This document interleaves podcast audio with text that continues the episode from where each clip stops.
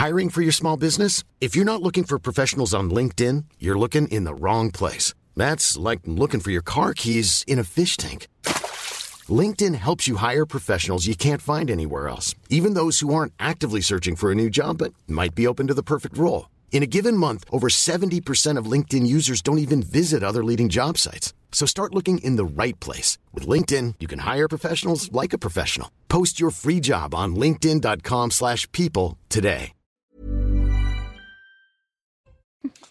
Ravi de vous retrouver ce soir. C'est la fin Valentin. Je vous aime tous autour de la table et surtout vous qui nous regardez. Mais dites-moi vous aussi. Mais nous aussi. Ben, on nous vous aime passionnément. Oh, ben voilà, moi aussi je vous On est aime. ébahis, on peut même plus parler tellement qu'on vous aime. Mais non. Nous avons le bonheur de vous côtoyer chaque jour. Mais moi aussi, on nous demande des témoignages. Elle est aussi belle en vrai qu'à la télévision. Encore plus, mes amis. Vraiment Oui, je vous le dis. Bon, on vous embrasse tous aussi. hein. Oui, on vous aime. Déclaration d'amour parce que l'actualité est tellement, tellement difficile. Mathieu Deves. La famille des trois personnes grièvement blessées dans l'accident provoqué par Pierre Palmade attend que le comédien soit placé en garde à vue et déféré devant un magistrat. C'est ce qu'a déclaré l'avocat des victimes lors d'une conférence de presse aujourd'hui à Paris. Et selon sa sœur, Pierre Palmade demande pardon aux blessés et assumera toutes les conséquences de ses actes. Les salariés aux carrières longues n'auront pas à cotiser plus de 43 ans pour partir à la retraite quand l'âge requis est atteint. Elisabeth Borne l'a affirmé aujourd'hui lors de la séance des questions au gouvernement. On parle là des salariés qui ont commencé à travailler avant 21 ans. 30% des vols seront annulés jeudi à l'aéroport de Paris-Orly. Les contrôleurs aériens se mobilisent contre la réforme des retraites. Les aéroports de Toulouse, Marseille, Lyon, Montpellier et Nantes seront également affectés. Au sommaire ce soir, place aux victimes de l'accident causé par Pierre Palmade. Les seules victimes dans ce dossier sont mes clients, a déclaré l'avocat de la famille. L'enfant de 6 ans serait défiguré encore dans le coma. Le bébé de 7 mois serait né vivant.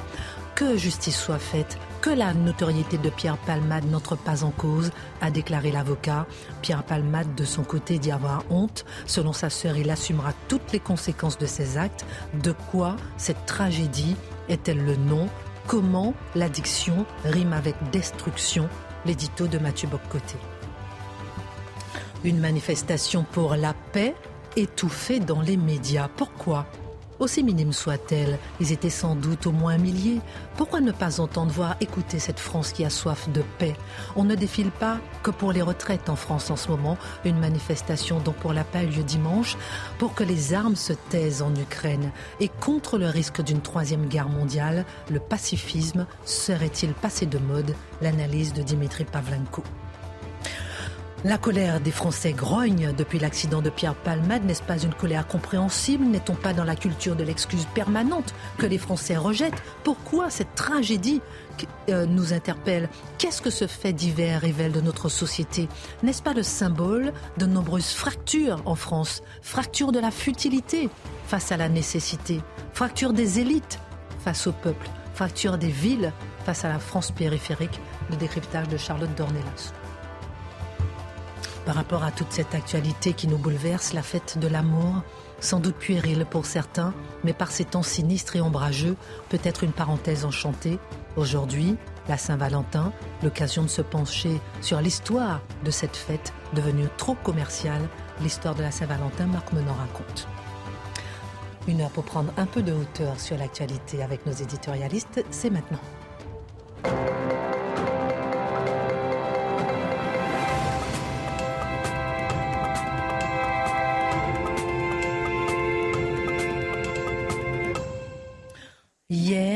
Mathieu Bocoté, vous parliez des autres victimes dans l'affaire Pierre Palmade et vous déploriez ce terme. Ce soir, on a entendu l'avocat de la famille des victimes.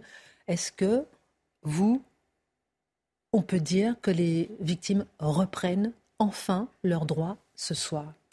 Oh, j'irai pas jusque-là. Je pense que les victimes, en, ce moment, avant d'avoir des droits, des droits sont surtout éplorés et cherchent à traverser une épreuve, donc ne sont pas encore dans le moment politique ou le moment social qui viendra.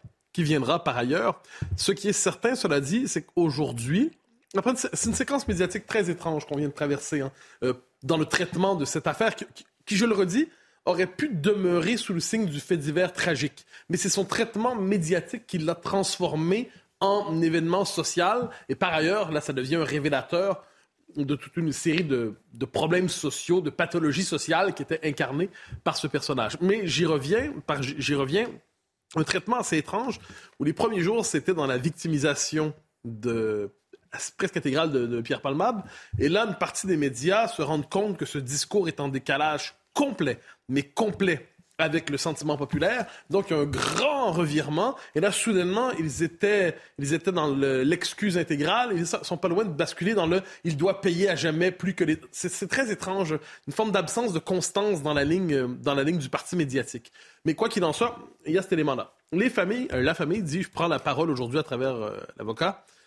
Ce qui est frappant, c'est que ce, nous, on n'est pas du tout dans un ton euh, sentimental, appelons ça, parce que c'est l'attente du langage médiatique aujourd'hui, d'autant que les excuses ont été envoyées euh, par, euh, par la, sœur. les propos de Palmade sont, qu'on comprend, il est, absolument effondré par ce qu'il a provoqué, puis on n'a pas de raison de douter qu'il soit effondré. Il y a quelque chose d'étonnant quand on entend la phrase, que je crois qu'il vient de la sœur, en disant il va assumer toutes les conséquences. Oui, mais en effet, il va assumer toutes les conséquences, il n'y a pas de doute là-dessus, mais merci de prendre la peine de le dire. Mais, donc, on n'est pas néanmoins dans un moment sur le mode de la réconciliation sentimentale aurait pu, euh, auquel on est, habitué aujourd'hui dans les, médias. C'est-à-dire, il y a une victime, il y a un, euh, il y a un responsable dans ce cas-là, je dirais pas un coupable, mais un responsable. Et là, ce qu'on veut médiatiquement, c'est provoquer immédiatement la réconciliation. C'est une victime, mais elle comprend et elle accepte les excuses. Et finalement, c'est pas grave ce qui s'est passé. Et c'est comme si les excuses effaçaient le besoin de justice. Or, au cœur du propos de l'avocat, c'est non, il faut qu'il y ait justice. Le moment du pardon viendra peut-être, le moment des excuses viendra peut-être, le moment de la main tendue viendra peut-être, mais il n'y aura pas tout ça avant qu'il y ait la justice. Et là, ça avait une forme de fermeté dans le propos assez étonnante, assez étonnante, qui nous sort de la logique du happy end médiatique qu'on connaît souvent en la matière, où finalement chacun devrait s'entendre. On a ici un avocat qui parle et qui dit, soit dit en passant, le statut particulier de, Palmade ne doit pas amener à euh, un traitement de faveur, ne doit pas amener un traitement privilégié. Donc, qui, dans son discours, dans son propos, marque tout à la fois le fait qu'il y a un primat de la justice sur l'exigence de réconciliation morale. C'est important, ça. Je sais que j'ai l'air d'insister, mais c'est important parce qu'on est dans une société qui, euh, là, je fais une comparaison un peu, un peu boiteuse, mais je pense que le surlendemain du Bataclan, on nous disait, on nous disait déjà qu'il fallait pardonner à ceux qui avaient utilisé, qui avaient, euh, qui avaient, qui étaient coupables. Là, on n'est pas du tout dans le même, le même type d'événement, évidemment. Mais on est toujours dans cette idée qu'il faut abolir le moment de colère, le moment de, de, de froide colère ou de en disant on va, on va s'entendre, on va se réconcilier, on est tous des humains. Là, manifestement, la famille n'est pas du tout dans cet état d'esprit et c'est assez intéressant sur le plan de l'analyse et ça nous déstabilise à travers tout ça, ce qui ne nous empêche pas de chercher à comprendre, donc au-delà de la conférence de presse aujourd'hui, les problèmes sociaux, sociologiques qui sont révélés à travers le comportement de Pierre Palmade qui remonte à la surface aujourd'hui.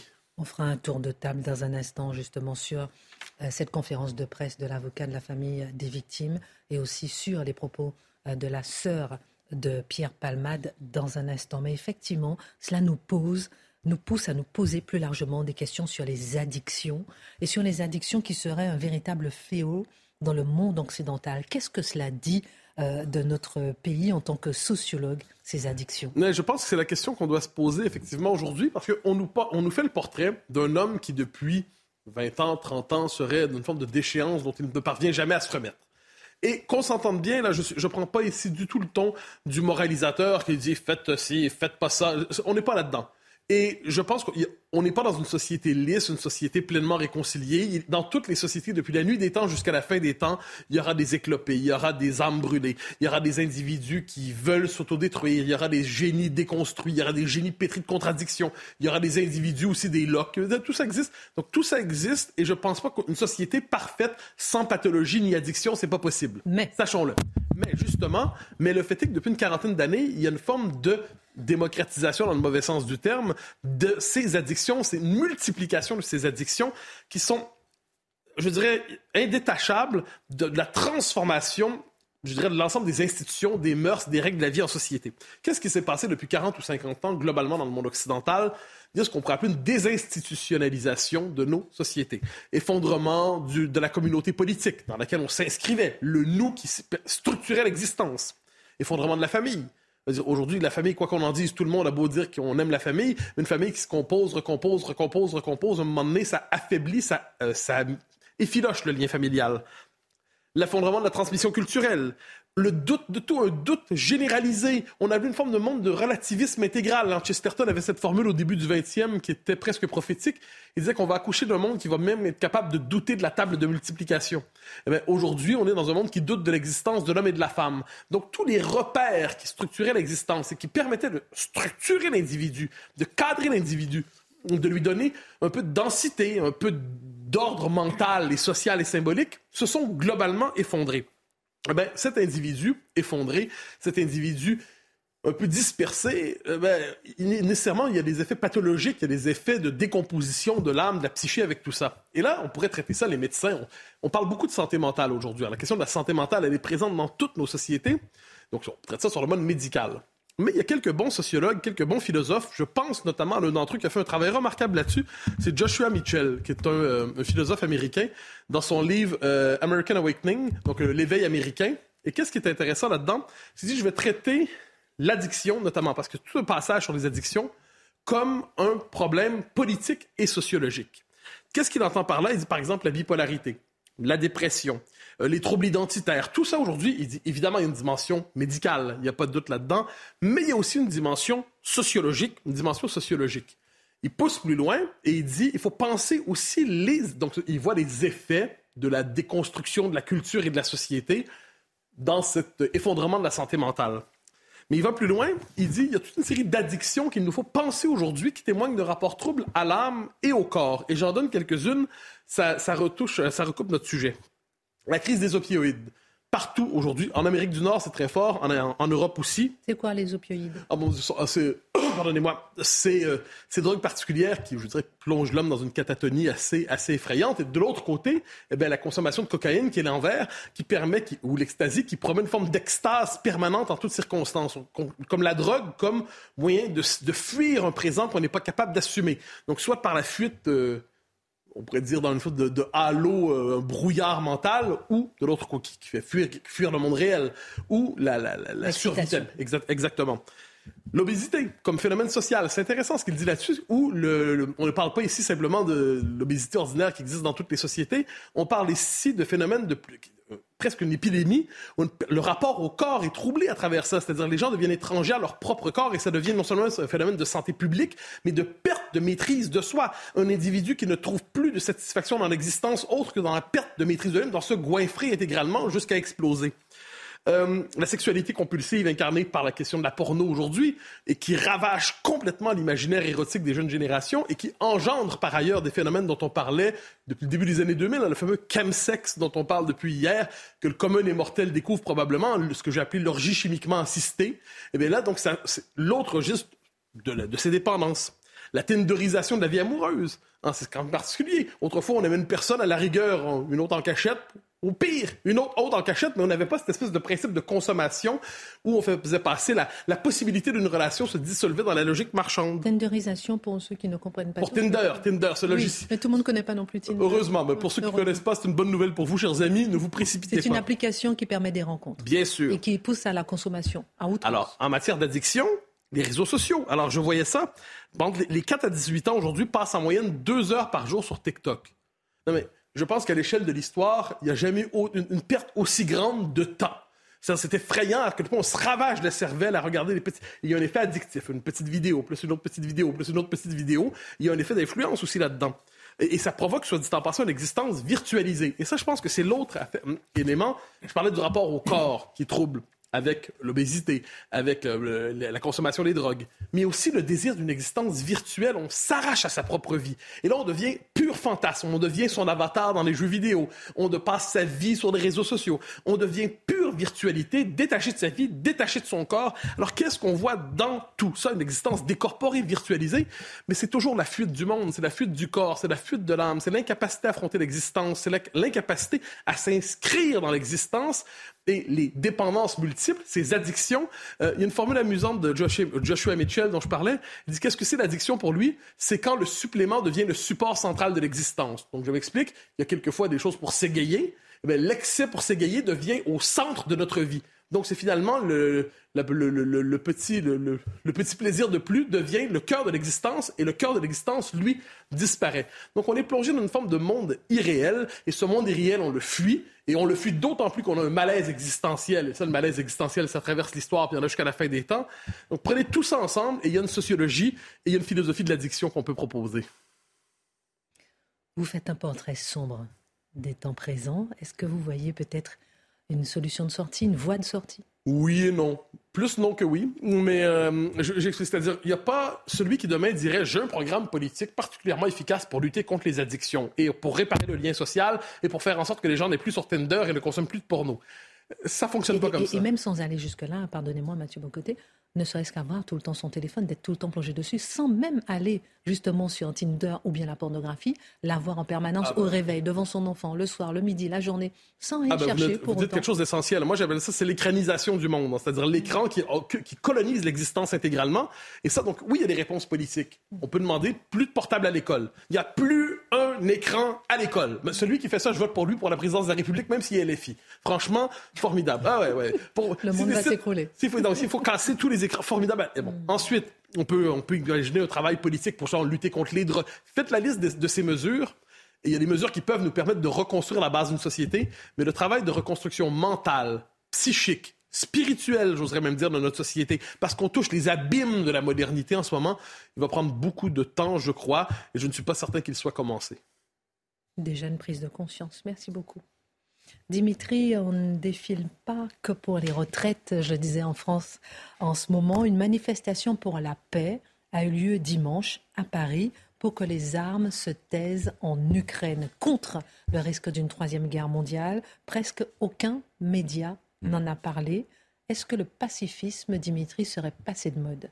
Alors c'est vrai que la guerre en Ukraine a un peu comme bouleversé la géographie des opinions traditionnelles.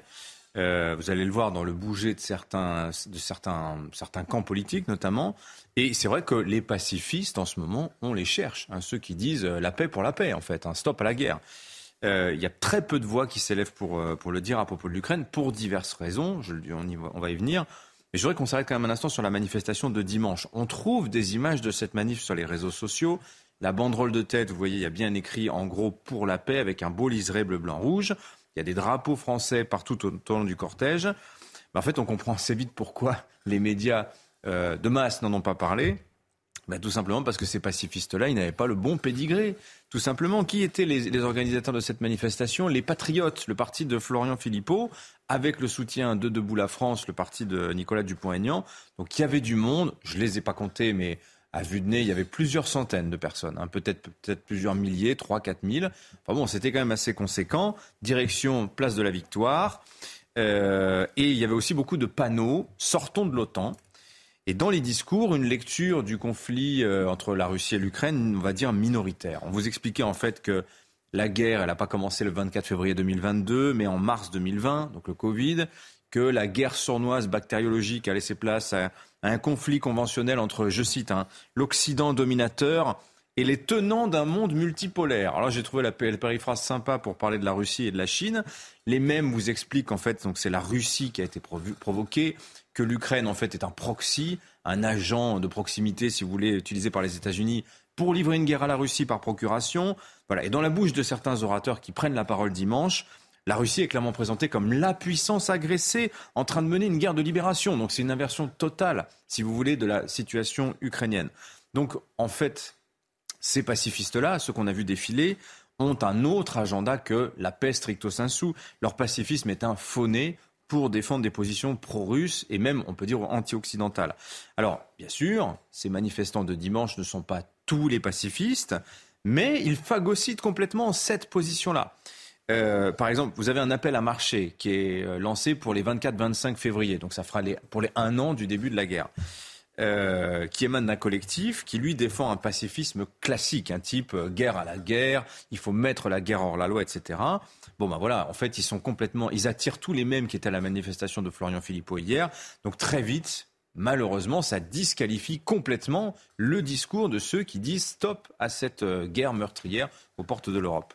Pourtant, des voix se sont élevées l'an dernier pour dire non à la guerre. Oui, alors beaucoup plus chez nos voisins en Europe que chez nous en France.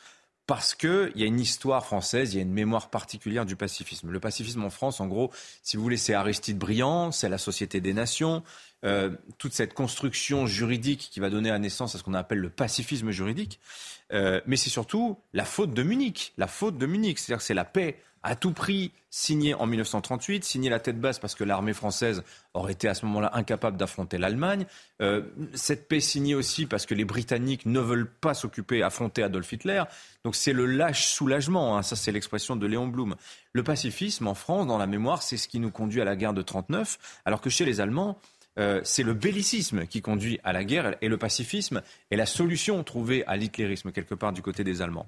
Donc vous voyez, malgré tout, l'an dernier, vous avez des voix. Vous avez Jean-Luc Mélenchon, par exemple, au tout début de l'invasion russe, il dit, il convoque Jaurès et il appelle à la méfiance envers les va-t-en-guerre. Et qui va le traiter de munichois à ce moment-là? Eh ben, c'est Yannick Jadot, c'est un écologiste. Les écolos qui sont à l'avant-garde du pacifisme en Europe depuis 50 ans, anti-nucléaire, anti-guerre, etc., ces écologistes-là qui sont aujourd'hui les premiers partout en Europe, hein, dans tous les pays d'Europe, à soutenir les livraisons d'armes à l'Ukraine. Alors ça, c'est un retournement absolument stupéfiant. C'est une des conséquences de cette guerre en Ukraine, euh, confère ce que je vous disais sur la géographie des opinions qui est complètement bouleversée. Aujourd'hui, vous n'avez pratiquement plus personne qui ose tenir un discours pacifiste, à part peut-être le pape, qui parmi les voix qui portent dans le monde euh, est l'un des rares à appeler sans ambiguïté à faire taire les armes, mais aussi parce que c'est la tradition chrétienne depuis 2000 ans aussi, hein, de dire il y, a, la théorie de la guerre juste, saint Thomas d'Aquin, etc. Mais la guerre, elle est condamnée par principe. Plus modestement, vous avez aussi des voix isolées. Je pense par exemple à, Pierre Lelouch, qui dans les colonnes du Figaro jeudi dernier euh, s'inquiétait d'un climat de juillet 14 en Europe. Voilà ce qu'il écrivait. Il s'inquiétait du risque d'un engrenage possible qui peut conduire quatre puissances nucléaires à se retrouver à un moment face à face. Hein. La Russie, les États-Unis, mais aussi la France et l'Angleterre. Euh, ça vous rend, s'inquiéter de ça, écrit-il, ça vous rend immédiatement coupable de poutinisme et de haute trahison. On comprend mieux pourquoi il n'y a pas beaucoup de pacifistes en ce moment euh, dans le débat public. Dimitri, il se trouve qu'il y a 20 ans, jour pour jour, le 14 février 2003, un ministre français des Affaires étrangères tenait un discours pacifiste qui est entré dans l'histoire. C'était Dominique de Villepin au Conseil de l'ONU pour exprimer justement l'opposition de la France à une intervention militaire en Irak. Pourrait-il prononcer ce discours aujourd'hui, selon vous? Ben Oui, vous avez raison, 14 février 2003. Alors, faut relire un petit peu ce que disait Dominique de Villepin. Il disait, dans ce temple des Nations Unies, nous sommes les gardiens d'un idéal, nous sommes les gardiens d'une conscience. La lourde responsabilité et l'immense honneur qui sont les nôtres doivent nous conduire à donner la priorité au désarmement dans la paix. Bon, je le fais moins bien que Dominique de Villepin, évidemment, mais voilà. C'est important de se remettre les mots dans la tête. C'est un vieux pays, la France, d'un vieux continent comme le mien, l'Europe, qui vous le dit aujourd'hui, qui a connu les guerres, l'occupation, la barbarie. Un pays qui n'oublie pas et qui sait tout ce qu'il doit aux combattants de la liberté venus d'Amérique et d'ailleurs, et qui pourtant n'a cessé de se tenir debout face à l'histoire et devant les hommes, fidèle à ses valeurs, il veut agir résolument avec tous les membres de la communauté internationale. Il croit en notre capacité à construire ensemble un monde meilleur. Donc vous voyez, la ligne Villepin en 2003, c'est quoi? C'est de dire refus de la guerre, préférence pour les inspections. Les inspections, vous vous rappelez, des inspecteurs des Nations Unies pour voir s'il y avait vraiment des armes chimiques ou des armes nucléaires en, Irak. Bon, on connaît la suite. Les Américains déclenchent le conflit sans l'aval des Nations Unies. Bah, 20 ans plus tard, d'une certaine manière, si les pacifistes se font rares, c'est parce qu'en fait, toutes les institutions, tous les mécanismes euh, censés empêcher la guerre, tout ce pacifisme juridique dont je vous parlais tout à l'heure, Aristide Briand, la Société des Nations, tout ça a complètement échoué. Que ce soit la, mécanique des sanctions, euh, les Nations Unies, rien n'a empêché la guerre finalement, et rien ne, ne parvient à y mettre un coup d'arrêt aujourd'hui. Donc D'autres en Europe aussi, d'ailleurs, vous voyez que la guerre est pour certains l'occasion d'un nouveau saut fédéral. Là, je pense à Ursula von der Leyen, je pense à Emmanuel Macron, je pense aussi à Kaya Kallas, la première ministre estonienne, qui vient de nous dire qu'il faudrait faire des achats groupés d'armes comme on a fait pour les vaccins. Vous voyez euh, Et s'ajoute aussi, je pense, un remords, à savoir que vous en avez en Europe qui, qui regrettent de ne pas avoir moufté en 2014 au moment de l'annexion euh, de la Crimée. C'est très intéressant d'écouter les Verts allemands parce que à l'époque, eux, ils disent, si à l'époque, en 2014, Berlin ne dit rien à la Russie, c'est à cause de leur néo-mercantilisme. Ils ne veulent pas froisser un fournisseur de matières premières, ni un client, un grand client, en l'occurrence la Chine. Donc, si vous voulez, quelque part, quand les Grünen allemands, les Verts allemands, tordent le bras à Olaf Scholz pour aller livrer des chars léopards euh, à l'Ukraine. En même temps, ils instruisent le procès de la complaisance russe des années Merkel. Scholz était aussi aux affaires à ce moment-là.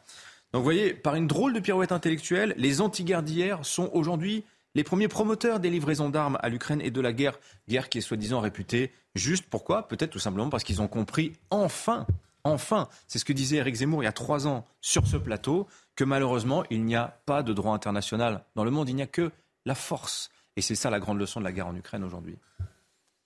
Merci beaucoup Dimitri pour votre regard pendant la pause. Changez votre siège qui grince un peu, qui crie au nom de la paix. Et dans un instant, on fera un tour de table pour euh, évoquer euh, encore l'affaire Pierre Palmade avec vous, euh, Charlotte. On parlera de la Saint-Valentin avec vous et on fera un tour de table sur cette affaire qui nous touche tant. on marque une pause, à tout de suite. Le rappel des titres avec Mathieu Devez avant de continuer face à l'info. À tout de suite. D'autres restes de corps humains, dont une tête, ont été retrouvés aujourd'hui dans le parc parisien des Buttes-Chaumont. Hier, des agents municipaux avaient découvert un sac plastique contenant le bassin et les cuisses d'une femme. Une enquête a été ouverte pour assassinat et les investigations ont été confiées à la brigade criminelle. Irène Frachon réclame justice au procès en appel du Mediator. La médecin du CHU de Brest a révélé l'ampleur du scandale sanitaire. Commercialisé pour le traitement du diabète puis détourné comme coupe-fin, le Mediator a entraîné de graves effets secondaires sur des milliers de patients. La Cour d'appel de Paris juge les laboratoires Servier notamment pour tromperie aggravée et homicide et blessures involontaires. Enfin, la CGT appelle les éboueurs à la grève reconductible à partir du 7 mars. Il s'agit d'un mouvement contre le projet de réforme des retraites et le report de deux ans de l'âge légal de départ. C'est pour l'instant le seul syndicat à lancer cet appel, mais la CGT est majoritaire par exemple à Paris, que ce soit chez les éboueurs municipaux et ceux du privé. Dans un instant, on parlera de la fête de l'amour avec vous, euh, Marc Menant. Il est temps. Comment Il est temps. Oui, il est temps de parler d'un peu, un peu d'amour. D'ailleurs, si vous avez des petits mots doux à nous donner, sur Twitter, at Christine-Dubakeli, pas que pour moi, mais pour tout le monde. Envoyez-nous des petits mots d'amour. Je transmettrai, c'est promis. Enfin, je garde la moitié pour moi. Alors, dans un instant, on fera un tour de table, effectivement, pour entendre vos avis sur l'actualité euh, lourde de ce soir. Et justement, avant, euh, on va s'arrêter avec vous, euh, Charlotte. Le traitement de l'accident causé par Pierre Palmade, on a vu, il fait beaucoup réagir, il nous bouleverse, il provoque aussi la colère de nombreux Français qui ne comprennent absolument pas la place accordée à la star, on va dire, au détriment des victimes, même si ce soir, on a entendu l'avocat des familles. Est-ce que ce n'est pas une colère compréhensible? Évidemment que la colère est compréhensible, mais l'opinion s'est très vite retournée. C'est-à-dire que, je m'explique, je vais prendre mon cas personnel euh, pour euh, expliquer la chose. C'est-à-dire que quand on a appris initialement euh, euh, cet accident à l'origine, Pierre Palmade étant la personne connue euh, dans cette histoire, c'est lui qui génère l'information. C'est-à-dire que des accidents, euh, notamment provoqués par des gens sous alcool, sous stupéfiants, il y en a des centaines par année. Et là, c'est la... 700 morts par an. C'est ça, 700 morts par an pour les conduites sous stupéfiants. Et c'est donc la notoriété de Pierre Palmade qui active l'intérêt médiatique sur ce qui s'est passé vendredi. Et il se trouve que nous tous, quand on a eu la nouvelle, on a vu Pierre Palmade victime dans un accident de voiture et on a pensé à l'état de santé de Pierre Palmade, tous autant que nous sommes. Et dans la nuit ou le lendemain matin, nous avons découvert qu'il était positif à la cocaïne. C'est là que ça change. Et il se trouve que, en effet, de manière générale, on va dire, euh, les Français ont retourné leur opinion beaucoup plus rapidement que le monde médiatique. C'est ça la vérité, c'est que instantanément, quand vous comprenez que Pierre Palmade est positif à la cocaïne, que c'est probablement lui euh, qui est le responsable de l'accident, eh ben vous vous changez, vous remettez à jour votre logiciel instantanément et la victime devient, en l'occurrence, le délinquant. Et c'est cette remise euh, des choses en place, on va dire, qui a mis du temps à être faite. On a mis du temps à dire les choses comme elles sont, à savoir, nous avons un délinquant chargé de cocaïne qui prend le volant et qui provoque un accident. Et nous avons de l'autre côté une femme qui a perdu son enfant. Euh, son beau-frère et euh, son petit enfant de 6 ans, qui sont les véritables victimes de cet accident, euh, qui est en effet provoqué par Pierre, Palmade. Pardon, et la perception, on va dire, mauvaise de Pierre Palmade dans cette histoire est encore aggravée par le fait que la cocaïne soit prise dans le cadre euh, de euh, pratiques sexuelles euh, dites festives. Alors le, mot festif, je l'ai entendu ces jours-ci. Alors ça n'a de festif que le nom ou de, dans la tête de certains. Ce sont des orgies glauquissimes d'autodestruction généralisée. Il hein. faut appeler les choses quand même comme elles sont. Et ce renversement, comment dire, nécessaire du discours a eu du mal à être opéré et je vais essayer, franchement, en préparant cette chronique, j'ai eu du mal, hein, parce que c'est un équilibre compliqué. C'est vraiment un équilibre euh, Dites ce que vous avez compliqué. Sur le cœur et on Mais il se trouve que Pierre Palmade est donc exactement ce que je viens de décrire dans cette histoire, un délinquant qui a provoqué euh, un accident atroce et euh, fait subir l'horreur à des victimes. Il est aussi forcément un homme, un ami, un frère, et comme c'est une personne connue, il est tout ça par beaucoup de gens connus, par beaucoup de gens dans le monde médiatique. Et il se trouve qu'il y a des gens qui ont eu du mal à faire ce renversement. Vous allez dans n'importe quel tribunal, tout l'entourage des gens qui sont accusés de quoi que ce soit ont du mal à faire ce basculement. C'est pas du tout une excuse, c'est pas du tout. Euh, c'est simplement, j'essaie de comprendre pourquoi le basculement a été plus lent on va dire, dans, euh, dans le bloc élitaire, comme on dit, euh, parmi les décideurs, les autorités médiatiques et culturelles, que dans le bloc populaire qui a, fait ce, qui a eu ce déclic beaucoup plus rapidement. Et évidemment, ce fossé existe déjà sur tellement de choses qu'il a rendu, on va dire, le discours encore plus insupportable. C'est ça le fait en fait. Et, et en effet, vous l'avez dit, quand même depuis quelques heures, on voit ce basculement s'opérer enfin, on va dire, dans le discours euh, médiatique, de manière claire.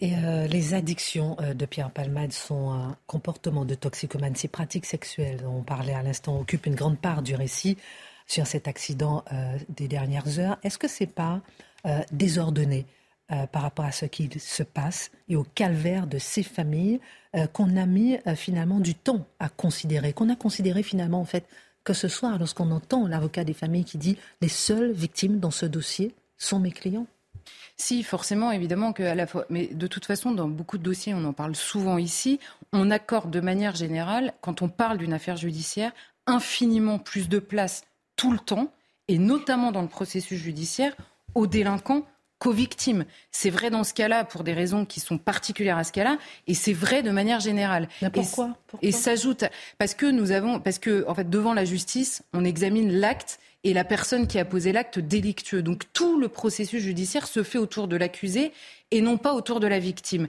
Et il se trouve que euh, médiatiquement, on suit ce processus-là en ayant euh, les informations par le biais du parquet, en ayant les informations par le biais de la police. Évidemment, tout tourne autour de l'accusé, ce qui est insupportable d'abord pour les gens qui voient ce qui est en train de se passer, parce que naturellement, on a quand même plus d'empathie pour les victimes, et pour les victimes elles-mêmes, je vous en parle même pas. Et il se trouve que, en effet, on a accordé énormément de place à la souffrance préalable à, ce, à cet accident de Pierre Palmade, à ses addictions, à, ses addictions pendant toute sa vie, et on se penche tardivement sur euh, les victimes. Et il y a une chose particulière. Alors il y a ce petit garçon qui est probablement défiguré, qui est encore dans le coma, son père qui est également dans le coma, cette femme. Et là, j'ouvre une parenthèse, mais il faut quand même se rendre compte qu'en plus du calvaire de l'accident, là aujourd'hui, on nous explique que pour savoir s'il y a poursuite ou pas, il va falloir autopsier le bébé qu'elle avait dans le ventre, la France entière sait qu'elle vient de perdre un bébé, qu'elle va avoir une étape de deuil et que, et que ce bébé est, mort-né ou né et puis mort. Et, non, il va falloir faire une autopsie pour savoir, pour vérifier. que, voilà, pour vérifier, parce que évidemment,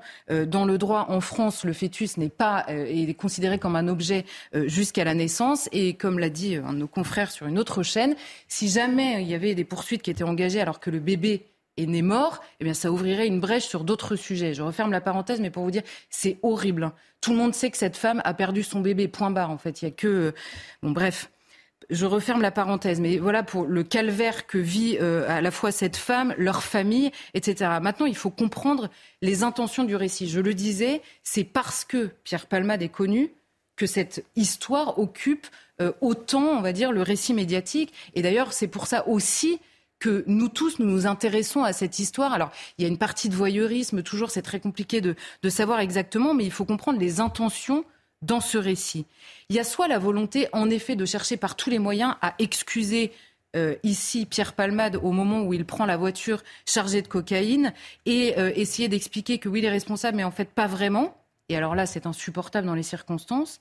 Et il y a aussi le fait de profiter, on va dire, de la présence de Pierre Palmade dans euh, cet accident pour lever le voile sur des pratiques destructrices euh, qui, euh, pour celui qui les adopte d'abord, et évidemment pour ceux qui les subissent en l'occurrence on a parlé de la drogue, on a parlé de la pratique sexuelle du chemsex, contre laquelle il faut mettre en garde parce qu'elle se répand euh, elle se répand euh, réellement. Et la conduite en état d'ivresse ou en état euh, de, enfin, sous stupéfiant, évidemment, qui reste un drame souvent, même quand Pierre Palmade n'est pas impliqué dans cette histoire. Donc encore une fois, évidemment que Pierre Palmade est connu, c'est pour ça qu'on en parle, c'est aussi pour ça que ça fausse le discours habituel, on va dire, qu'on aurait sur, sur un accident de la route, aussi tragique soit-il. On retrouve dans le, récit ce qui euh, insupporte de manière générale sur la victimisation des délinquants de toutes sortes. Quand ce n'est pas la pauvreté, c'est l'enfance difficile ou l'abandon de l'État. Est-ce qu'on n'est pas euh, devant tout le temps Charlotte Dornelas, la même culture de l'excuse? Bah, C'est la tentation initiale et c'est la première partie, on va dire, c'est essayer d'excuser euh, la personne qui a posé cet acte-là par tous les moyens, c'est une victimisation, c'est une culture de l'excuse qui est insupportable. Un, pour les victimes évidemment, deux, pour tous ceux qui souffrent de la même chose et qui, et qui ne tombent pas dans les mêmes travers, qui ne prennent pas euh, d'abord forcément de la cocaïne, qui ne prennent surtout pas le volant quand ils ont euh, pris ça. Donc c'est extrêmement injuste à leur égard également, et évidemment pour la société tout entière. Nous avons, jusqu'à preuve du contraire, un homme libre et donc responsable des actes qu'il pose au moment où il les pose.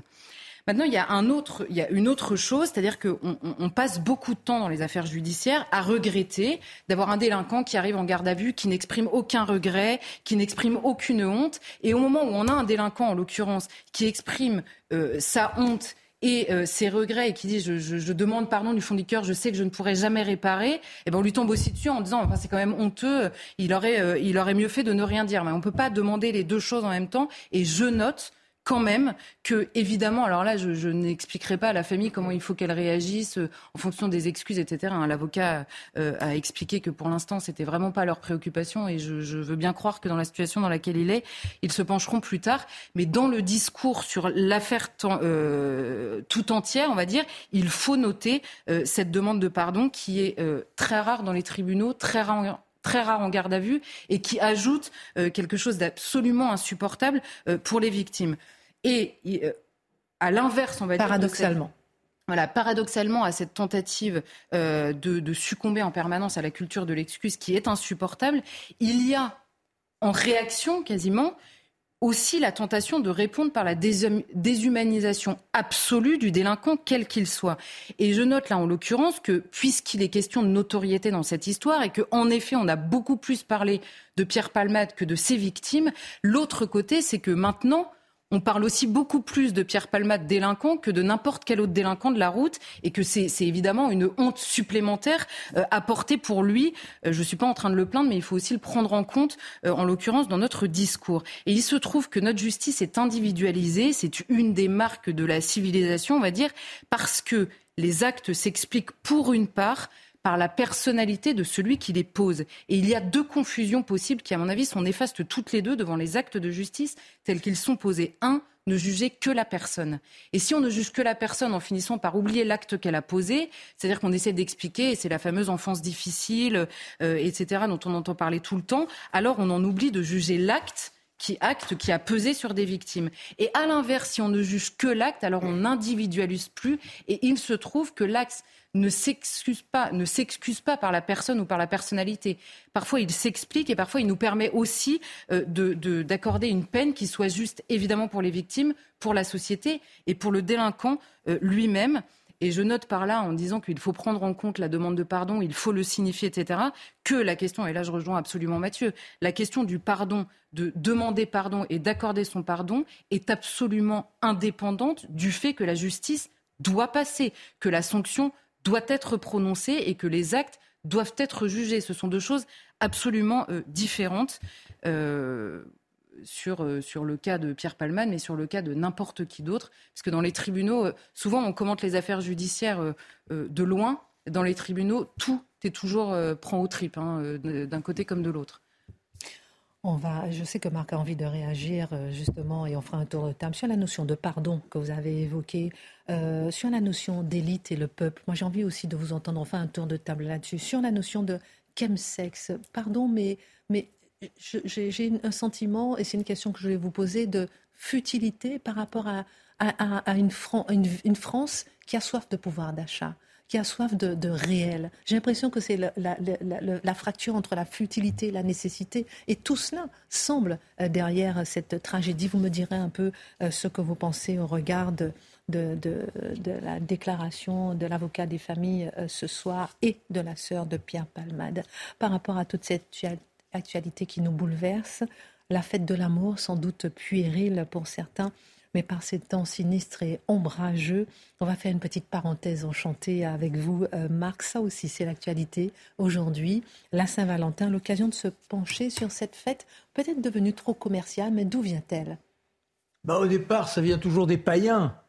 Avant le christianisme, avant le monothéisme, il y avait des dieux à honorer à Rome les Lupercales, vous savez, c'était la grotte Lupercale, là où, euh, toute la tradition faisait que Rome devait être euh, en force pour honorer les dieux créateurs. Je ne vais pas vous raconter euh, le départ de Rome. Toujours est-il que les prêtres ce jour-là, le 14 février, c'est le moment du printemps, c'est le moment où les petits oiseaux gazouillent, où on a la renaissance de la vie, eh bien, faisait en sorte que l'on puisse avoir les joies du cœur. Alors, on sacrifiait un bouc et puis ensuite, il partait dans les rues on avait rendu hommage aux dieux, et les jeunes filles qui étaient touchées, eh bien, ça signifiait qu'elle serait appelée par les grands sentiments dans les mois qui venaient. Ça s'est transformé au fil du temps avec de grands banquets où les jeunes filles déposaient leur nom dans une grande urne et là les garçons se présentaient et c'était une association pour une heure, pour deux heures. Bref, c'était l'opportunité d'organiser des rencontres. Alors forcément, ça sent la débauche tout ça. Et le catholicisme qui s'installe voit en 492 Gélas Ier qui dit on ne peut plus tolérer ça. Comment étouffer des éléments qui mobilisent le peuple? Eh bien, il suffit de mettre une fête à la place de celle qui existe. Et c'est comme ça qu'il regarde la date. On est le 14 février et le 14 février, on, on a les Valentins. Il y en a trois. Et ces Valentins, on s'aperçoit que l'un d'entre eux était un prêtre qui, à un moment donné, a été martyr. Pourquoi? Eh bien parce que l'empereur s'était rendu compte qu'on n'arrivait plus à trouver de soldats pour aller guerroyer. Pourquoi? Ben, Parce que les soldats, quand ils étaient mariés, il n'était pas question de quitter la famille. Alors il a dit, il n'y a plus de mariage, il y aura comme ça des célibataires, et j'ai des bataillons fermes, des bataillons vigoureux, des bataillons courageux, qui n'hésiteront plus à faire quoi que ce soit. Et il se trouve que Valentin, lui, eh bien, il est pour l'amour et clandestinement, il unit les cœurs. Forcément, il est dénoncé et le voilà qui termine avec euh, la flagellation et ensuite la décapitation. Bon, ça pourrait s'arrêter là. Des années plus tard, bien plus tard, en Angleterre, rejaillissent les amours courtois Comment faire en sorte qu'au moment de ce 14 février où les petits oiseaux gazouillent, eh bien, l'on puisse échanger quelques billets? Comment pâmer la belle rien qu'avec des mots? Et ça crée un courant qui émerveille le duc d'Orléans. Le duc d'Orléans était l'une des grandes victimes de la bataille d'Azincourt? Ah, Azincourt, la déroute française. Et le voilà en prison dans la tour de Londres. Il y restera 25 ans mais révélera des talents de poète inouïs. Et à la Saint-Valentin, une troisième fois, il a déjà été marié trois fois, il finit par envoyer un petit billet à Marie de Clèves pour euh, la séduire à distance. Quand il reviendra en France au bout de 25 ans, il conviera la jeune fille à s'unir, elle acceptera et naîtra de ses amours, notons-le, le roi Louis XII. Et comme quoi l'amour, ça peut aboutir et à la Saint-Valentin, voilà. Bon, alors, toujours est-il que quand il est en France, le roi Charles VI le fou, qui adore s'amuser, le roi Charles VI le fou, il dit mais c'est formidable.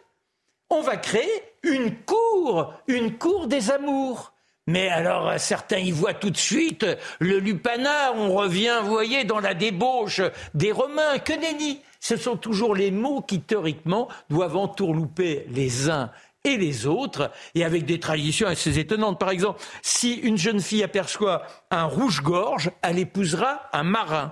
Si un moineau est aperçu par la jante dame, ce sera un pauvre. En revanche, si, si c'est un chardonnay, il lui est promis un riche gentilhomme, voilà, qui nous offre un cœur ô combien vaillant et à courtiser. Dans tout cela, eh bien, la tradition se poursuit et puis elle s'amenuise, elle s'amenuise, elle s'amenuise, disparaît pratiquement complètement. Mais les Américains, lorsqu'ils sont dans la puissance industrielle, cherchent les moyens de créer du commerce et c'est comme ça qu'ils font rejaillir cette tradition où là, on offre, on n'est plus dans les petits mots, on n'est plus dans les petites cartes postales, on offre le maximum de cadeaux avec le chocolat, les fleurs, et ça nous reviendra par les Américains en France quand, euh, après la guerre, il y a des camps de, l'armée américaine sur le territoire et les soldats forcément en profitent pour aller courtiser avec des bouquets de fleurs les jeunes françaises. C'est ainsi que ça repartira, deviendra la satanée fête commerciale que l'on connaît aujourd'hui, mais qui nous fait vibrer quand même quand on oublie le commerce. Alors, euh, profitons pour lire un petit peu les petits messages qui vous sont envoyés. Beaucoup pour Charlotte Dornelas. Encore bravo à Charlotte Dornelas pour ses analyses. Moi, j'aime Charlotte. Ah, un message pour Guillaume Bigot. Je suis amoureux de, amoureuse Chère Christine, petit message pour Il n'est pas là ce soir, hein, Guillaume Bigot. C'est mon chouchou. S'il est libre, je suis preneuse. Ah, tenez-vous bien. des messages pour Marc Menant, des messages pour Dimitri, des messages... Mais il n'y a pas de message pour moi. Je rigole, mais bon, voilà. En tout cas, merci en tout cas de nous avoir déclaré votre flamme à face à l'info et on voit cela tous les soirs. Revenons à cette actualité. J'aimerais vous entendre sur plusieurs sujets à propos de Pierre Palmade.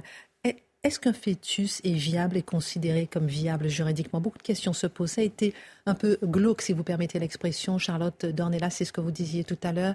Ce moment où l'avocat des familles des victimes déclare que l'enfant serait né viable, mais une autopsie euh, doit être engagée pour savoir effectivement s'il est né viable ou pas, pour savoir s'il y a une qualification d'homicide ou pas. Euh, cette question, pourquoi faut-il préciser que sa notoriété n'entre pas en compte pourquoi ce paradoxe entre euh, ce que ressent euh, le français, cette futilité du chemsex, et cette réalité du pouvoir d'achat? Mathieu Bocoté. Ben, je, reprends, votre, votre, dernière question d'abord parce que. J'en ai plein des questions. Il y en a plusieurs.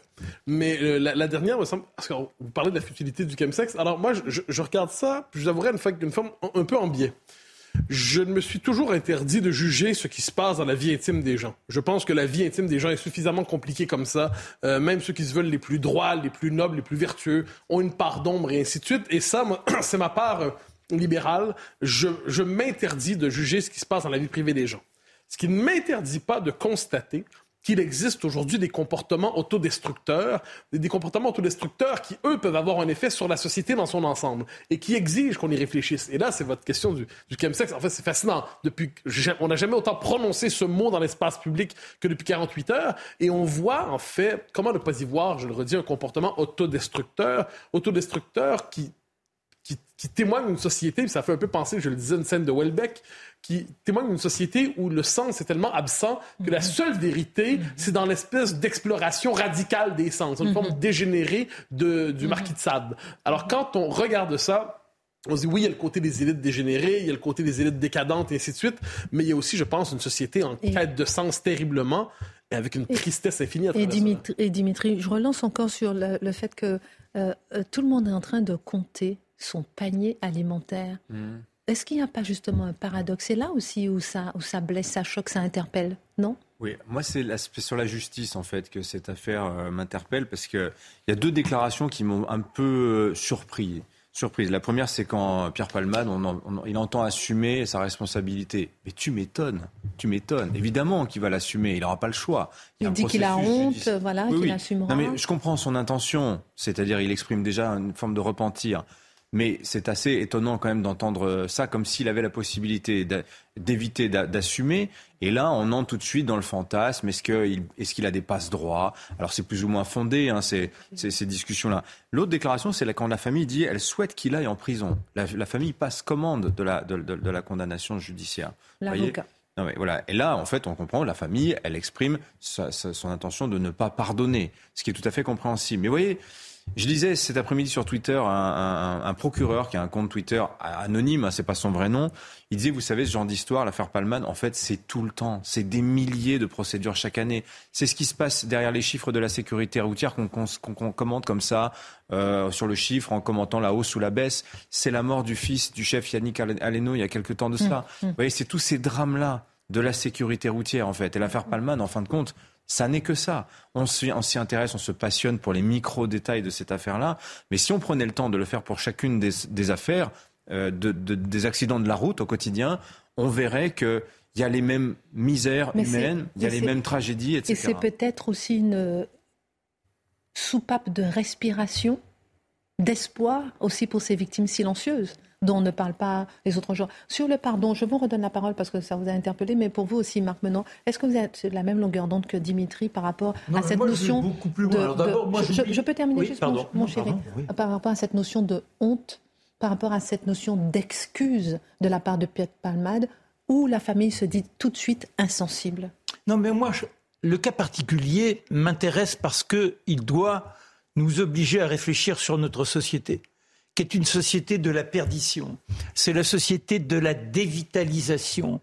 C'est la société de la perte de soi. Perte de soi qui se voit dans la grosseur chez les individus, ce que disait tout à l'heure Mathieu. Aujourd'hui, 60% des gamins se retrouvent en surpoids et sont menacés de l'obésité. Les enfants, on les met sous ritaline très tôt parce que on estime qu'ils ont des comportements euh, qui sont des comportements binaires. Alors, euh, il faut les réguler avec des médicaments, les médicaments, les médicaments, les somnifères, les antidépresseurs. Et dans tout cela, où est l'individu? L'individu n'existe plus en tant que tel. On veut en faire une sorte de robot infantilisé. Et ce robot n'a que quoi pour espoir d'existence, pour espoir de vibration? Il n'a que la consommation. Il doit bah, simplement se goinfrer s'il veut ce que l'on appelle les petits plaisirs. Mais vous vous rendez compte où est la notion de permettre quand on a des enfants qui dès l'âge de 12 ans prennent du cannabis, hmm. combien de gens prennent le volant avec euh, après avoir fumé un pet comme on dit oh c'est pas bien grave, mais en plus du pet on a pris un petit verre et puis en plus du petit verre on oublie que l'on prend des somnifères, que l'on prend des médicaments, tous les médicaments, il est écrit dessus attention pour les états de conduite. Qui se pose la question? Non, on vit en insouciance. C'est des gens maintenant qui font des textos à 120 à l'heure sur la file de gauche, sur l'autoroute. Ils se posent des questions Non. On vit complètement abruti, complètement dégénéré, sans chercher à savoir ce que la vie peut nous apporter. La vie, c'est la culture, c'est la langue. La vie, c'est le goût de dépassement par rapport à soi. Dieu m'a donné quelque chose si on doit en Dieu, ou disons, j'ai une capacité, comment je la révèle, comment je m'exerce avec dans l'excellence de moi-même. C'est ça la vie. Ah, tout à fait, c'est ça la vie. Et justement, il est question de vie. Il est question de vie. Je vais vous entendre dans un instant sur la notion euh, euh, de vie euh, de, cet enfant mort-né ou né-mort. On, on, se posera la question. Charlotte, je reviens sur vous sur la question du pardon. Et puis je rappelle aussi que le 2 février, on l'a appris ce soir, le 2 février dernier, le nom de l'acteur apparaissait dans une affaire de drogue avec un escort boy, jugé devant la 14e chambre correctionnelle du tribunal de Paris, mais l'humoriste, lui, n'avait pas été poursuivi. C'est une information aussi qu'on a appris ce soir. La notion de pardon, euh, pour rebondir par rapport à Marc et Dimitri.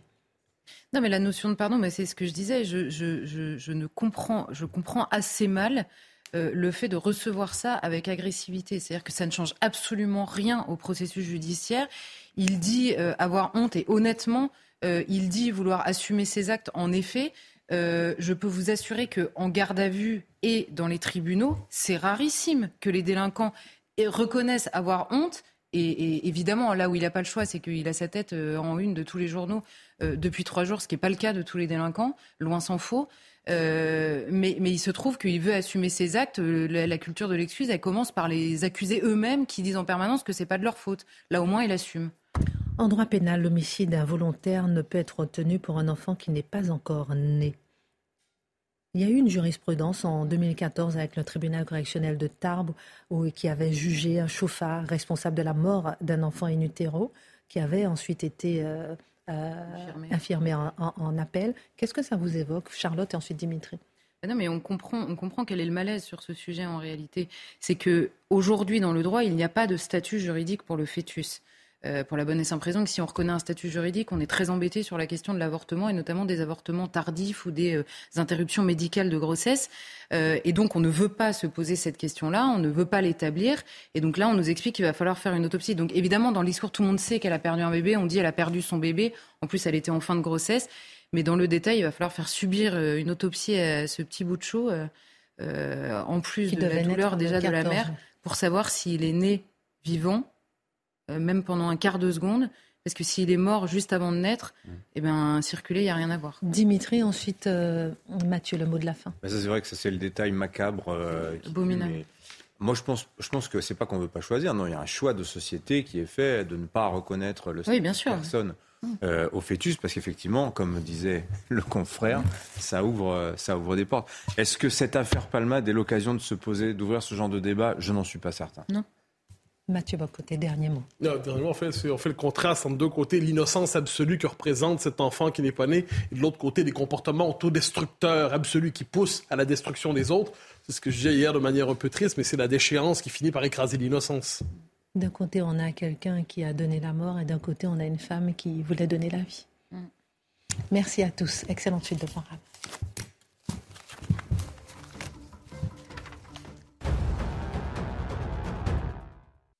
Attend que Pierre Palmade soit déféré. Ce sont les mots de Mourad Batik. Il est l'avocat de la famille des victimes de l'accident impliquant l'humoriste vendredi soir.